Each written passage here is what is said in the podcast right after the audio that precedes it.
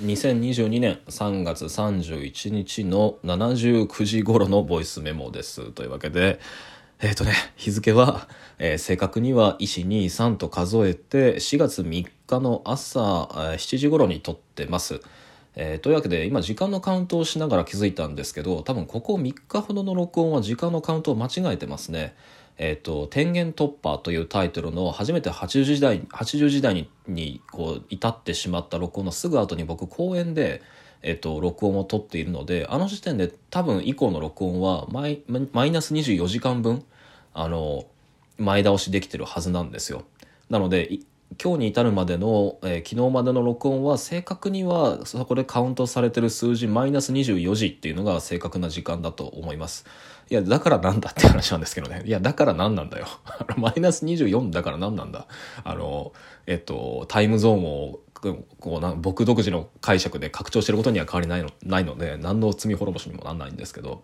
はい、というわけで、えー、今日は3月末日の録音という体で撮ってってます、えー、でまず最初に宣言というかあの言っておかなきゃいけないですね僕は3月末日までに自分の長くこう書いてる文章、えー、いずれ短所にしたいと思っている声に書かれついて書かれたあの文章の書稿を仕上げるっていうお約束というか宣言をこの録音で勝手にしていたと思うんですけどまあその約束を果たすのはとても難しくなってしまいました。まあこれも単に僕の能力不足ですね。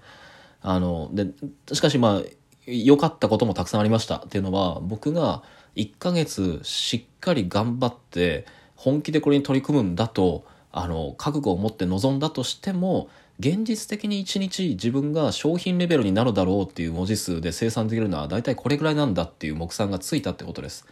で何か一つの文章に1ヶ月間着手するっていうことが考えてみればこれまでの人生でなかったので、まあ、それだけの長い文章っていうのはなかったのでね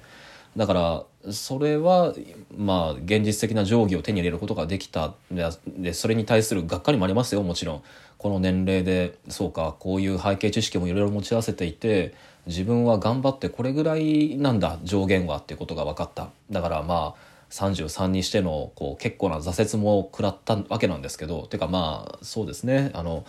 もう今は気にしなくなったし受け入れたけどここ最近なんかこうへこんだり元気になったりを繰り返していたのはその定規を目の当たりにするのがちょっと怖かったからかもしれませんね。まあ、けれども大人なのであの以降はあのこの一日自分が生産できる現実的なアベレージっていうものを前提にあの自分の目標っていうのを定め直す目標から逆算した自分のルーティンっていうのを作るっていうことができそうな気がしています。うん、まあ大体こういうのは定感とともにこうなんだろうな自分の体能力の運営運用方法っていうのが手に入るんでまあまあそれは良かった。でそれでは別にね、あの、南極関連の企画のものだったり、あの、別に頼まれてる文章仕事だったりっていうのも3月末に締め切りが迫ってるので、えっ、と、録音の中では今日、えー、そして現実世界においては4月3日中の今日が本当のデッドラインです。で、まだその文章も仕上がってないので、あの、今日は一日これに力を尽くしたいと思いますね。うん、それもここで宣言しておこう。うん、定規的には足りるはず。うん、頑張りたい。で、えーと、昨日の録音は撮った後どうしていたかっていうと、まあ、自宅で頑張って作業していましたでホテル暮らしの時に、えーと、生活リズムがバグったおかげかせいかあの強制的に朝方のリズムになったのであの同居人と一緒にですねその家で一つ使ってない客人用の寝室があってでそこをこう片付けて布団もちょっと運び出してあの机と,、えーと、椅子とパソコンと若干の本だけを置くようにしたんですよね。でこれはあのホテルで集中できた経験から学んだことであの前の録音でも説明したけれどもあの自分の家でなぜ集中できないかというと、まあ、そういうタイプの人っていうのはあの自分の身の回りにある家具だとかまあなんだあのインテリアだとかっていうのをその用途以上にその手元でもてあそんでしまうっていうこうあの遊びの可能性みたいなものっていうのも自分の体とその、えー、と空間の関係からもういかようにも作り出してしまっているのであのなんだろうな。もう一度布団が布団以上でなく椅子が椅子以上でなく、えー、机が机以上でない単に置かれてる状態っていうのに一回こう空間を匿名化するというかあのなんだなんだろうな。よよそ様の部屋にする必要があるなと思ってそういうふうにしてみました。で部屋もあの普段使ってる書斎ではなくて普段寝室である、えっと、されてる場所をあの急遽書斎にしてるっていう緊張感もなかなかいいのではないかと思ってやってみたところ、まあ、これはなかなか滑り出しが良くなりましたね。なんか僕みたいにこう気がそわそわして注意散漫な人がもしこの録音聞いてる人にいるんだったら試してみるといいかもしれません。はい。でそうですね。というわけででも今日はね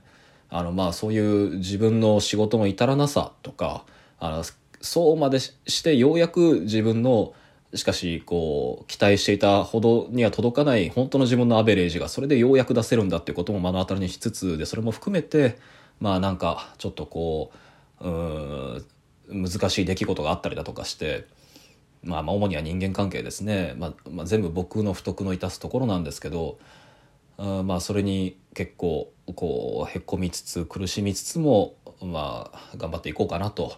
で気分転換にそうだな。この原稿が終わったらオムライスでも作ろうかなと思ってますね。あそうそう僕オムライスすごい好きなんですよね。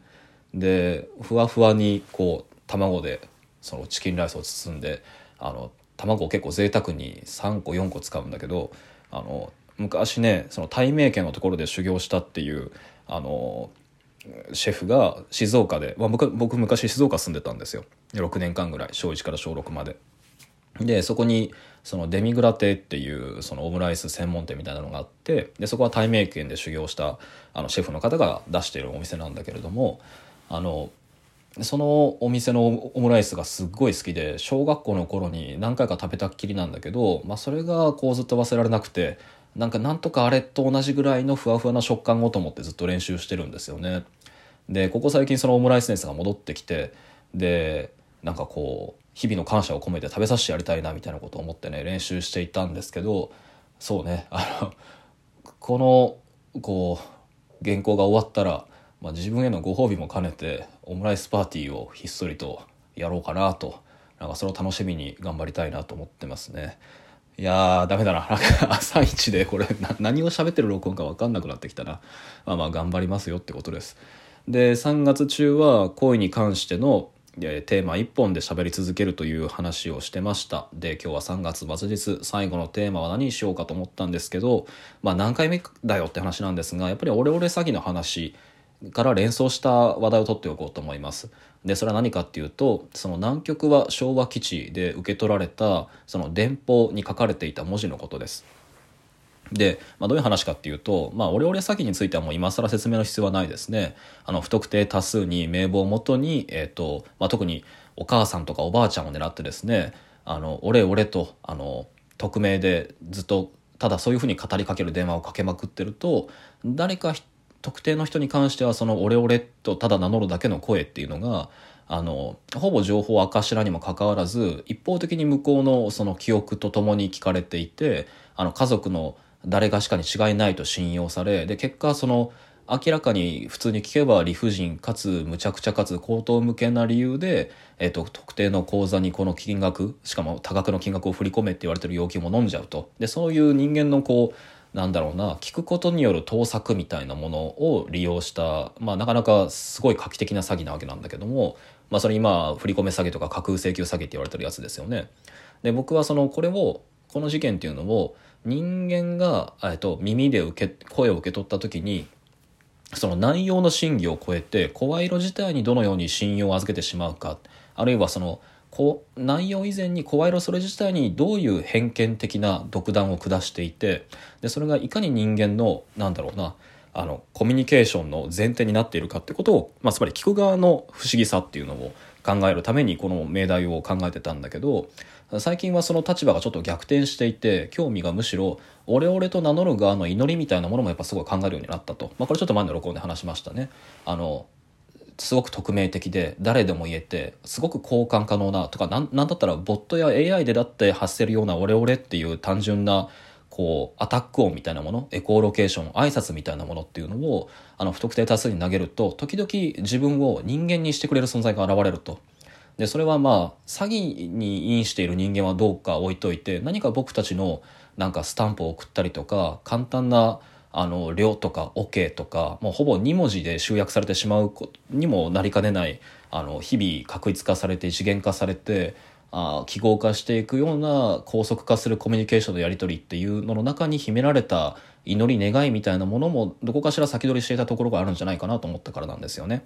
で、えっ、と、それと合わせてですね、やっぱり対比的に考えたいのは、まあ、思い出した話で、えっと、僕かつて南極に関するそのトークイベントやったことあってでその中の関係者の一人に今その京都日文研っていう学術施設の中にあるレストラン赤鬼っていうところの総料理長をやってるその北田勝次さんって方がいらっしゃってでこの方はもともといわゆる南極料理人の方で第38次と第43次かな？で2回南極に行って料理人をやってるんですよ1年間。でその彼がその現地で体験したこと,、えーと、あるいは先輩から見聞きしたことっていうことをいろいろ話してくれてでそのうちに一つすっごい興味深いエピソードがあったんだけどちょっと裏が裏が取れなくて使えなかったんですよね。でそれは何かっていうと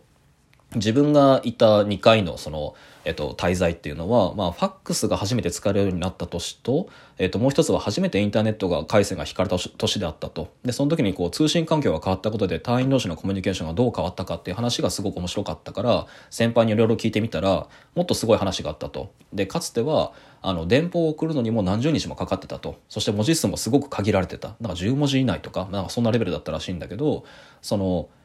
何十日もかけてたった一通遅れたその電報に書かれていたのがあの3文字だったと。でそれは「あなた」だったと。でそれを待っていたその妻から送られてきた電報を受け取った夫はすごく喜んだと。その「あなた」と書かれて自分だと。けれどもその隊と同じくいた他のメンバーも自分のことだと思って泣いて喜んだと。でその「あなた」の文字の向こうに自分たちの思い思いの家族を思い浮かべて泣いたんだと。電報が作るたった3文字の「あなた」が誰に響いたのかと。